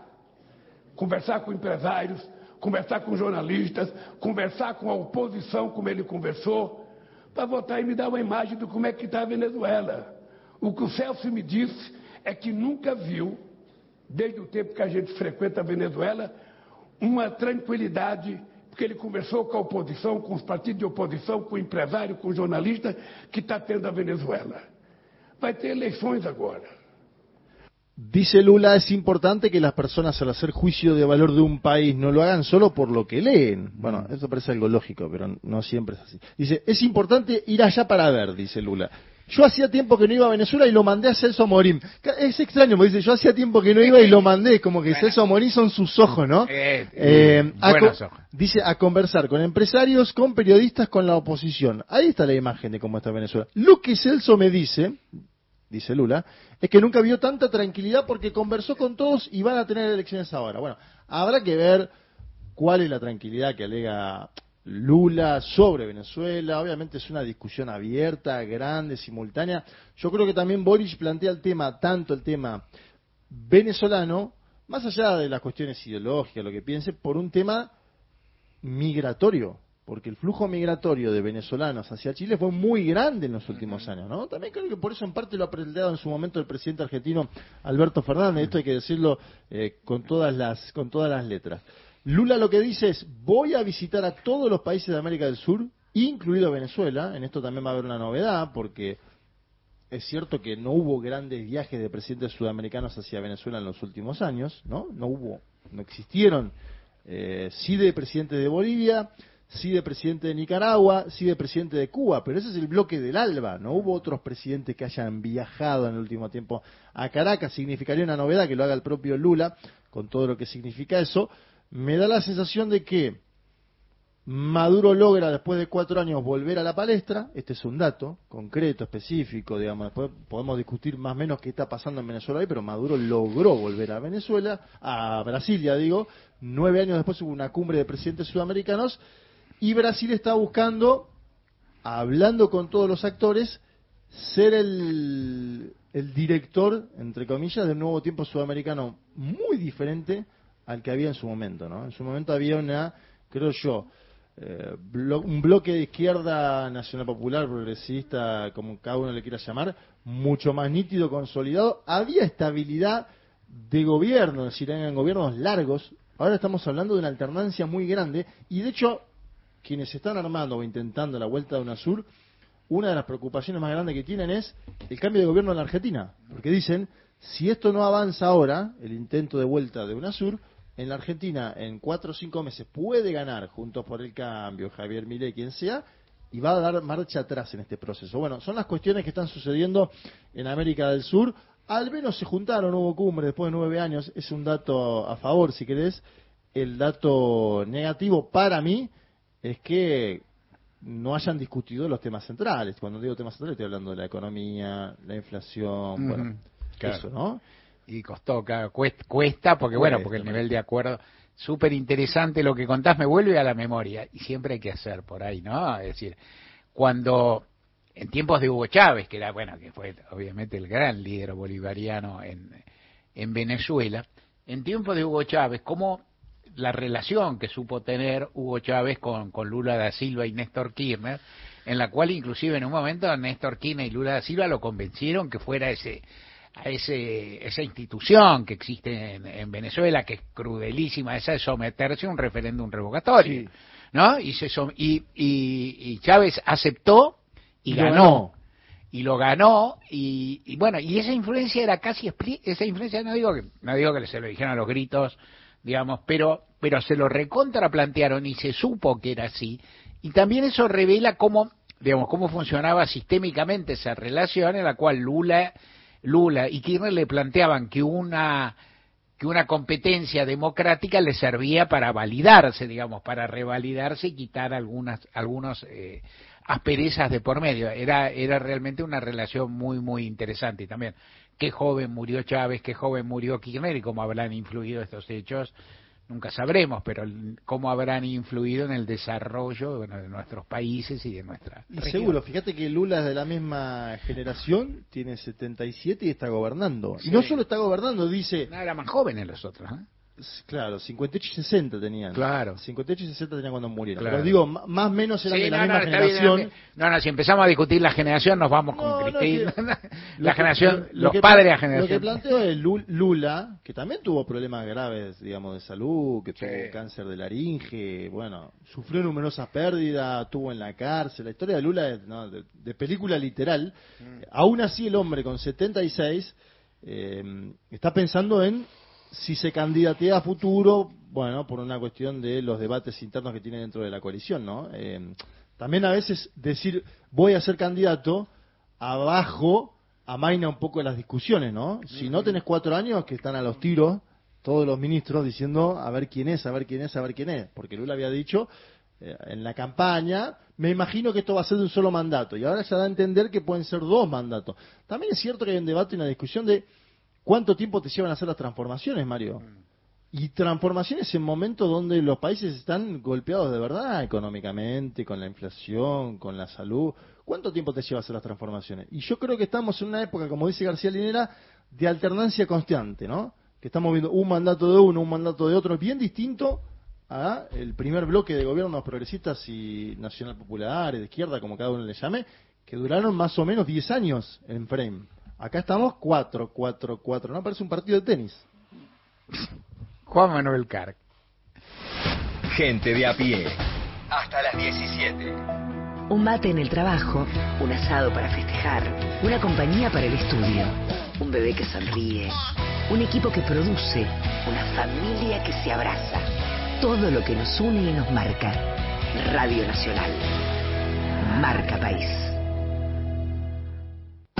¿Buscas un lugar donde estacionar en el microcentro? Déjanos tu auto. Lo recibiremos bajo las más estrictas normas de seguridad sanitarias. Cuidarte y cuidarnos es la prioridad. Estaciona en el garage más seguro del microcentro, Avenida Corrientes 677, a metros de la calle Florida, sobre el lado izquierdo de la avenida. 144, la línea gratuita de contención, información y asesoramiento para mujeres en situación de violencia en sus diferentes formas. 144, en todo el país, los 365 días del año. Va pasando el día. Seguís en Nacional. La radio pública. De lunes a viernes. De 15 a 17, Gente de a pie. Con Mario Weinfeld.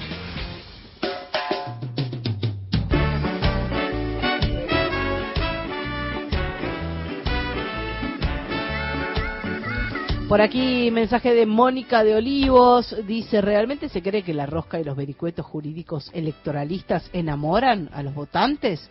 ¿Cómo vamos a discutir un proyecto y construir un país en serio si los candidatos están en mezquindades? Saludos a todo el equipo de gente de a pie, dice Mónica desde Olivos.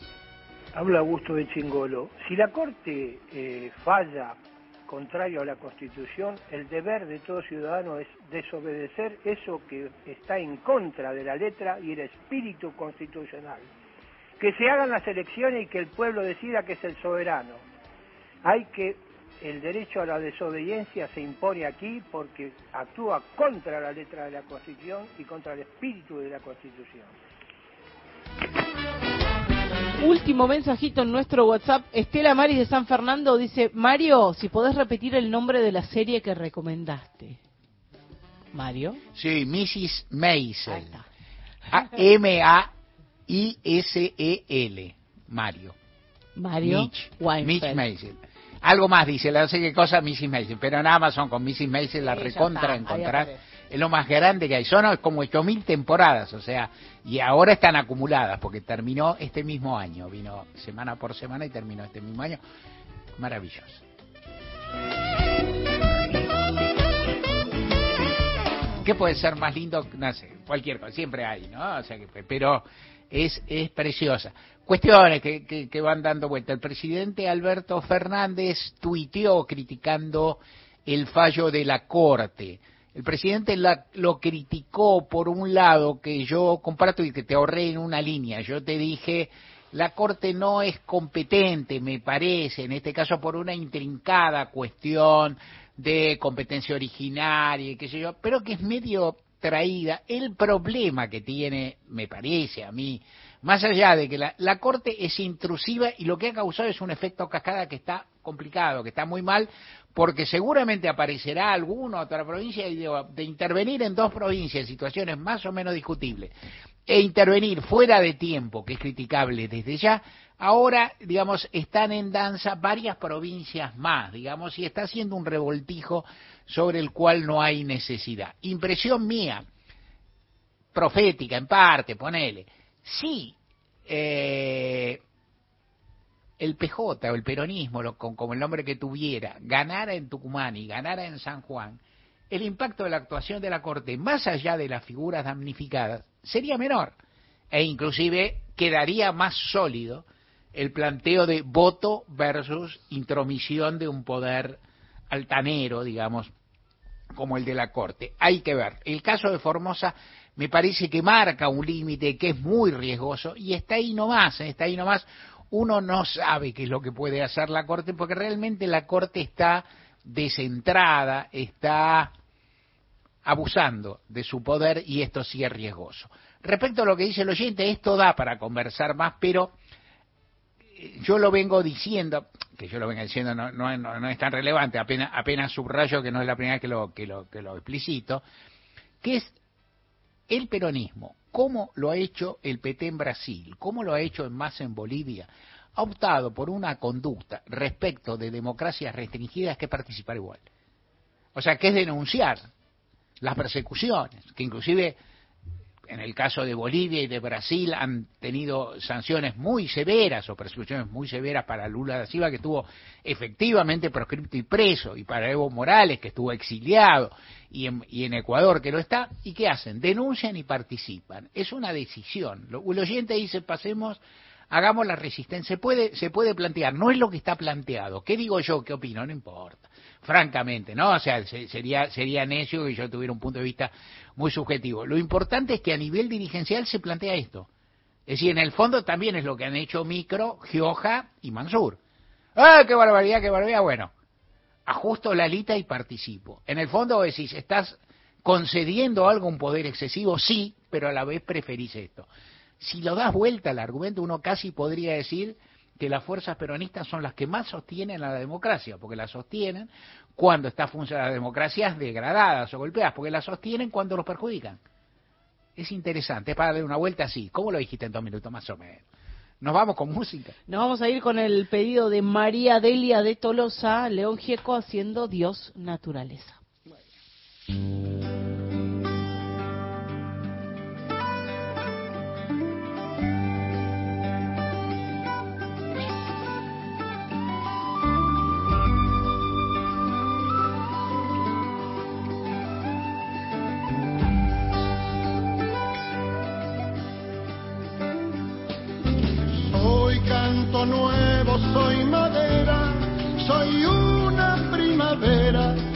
Regresa por tus días. Y soy río, soy orilla, junco florecido por aguas ligeras. Flor perlada de los sauces, soy aroma de olivares, soy aurora y quietud. Soy infancia de alcanfores, laurel y fruta dulce, soy silencio y soy luz. Soy el viento, canción de las promesas, Dios, naturaleza, latir de la tierra.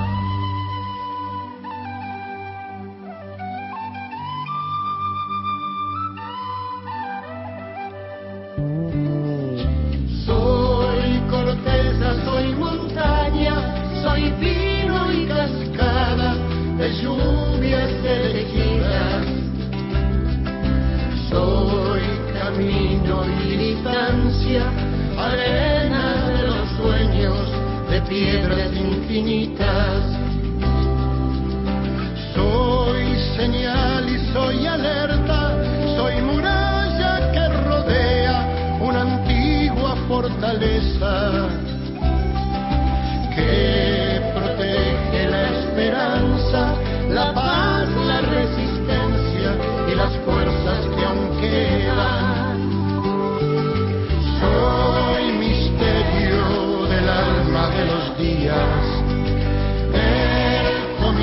De la historia de la vida.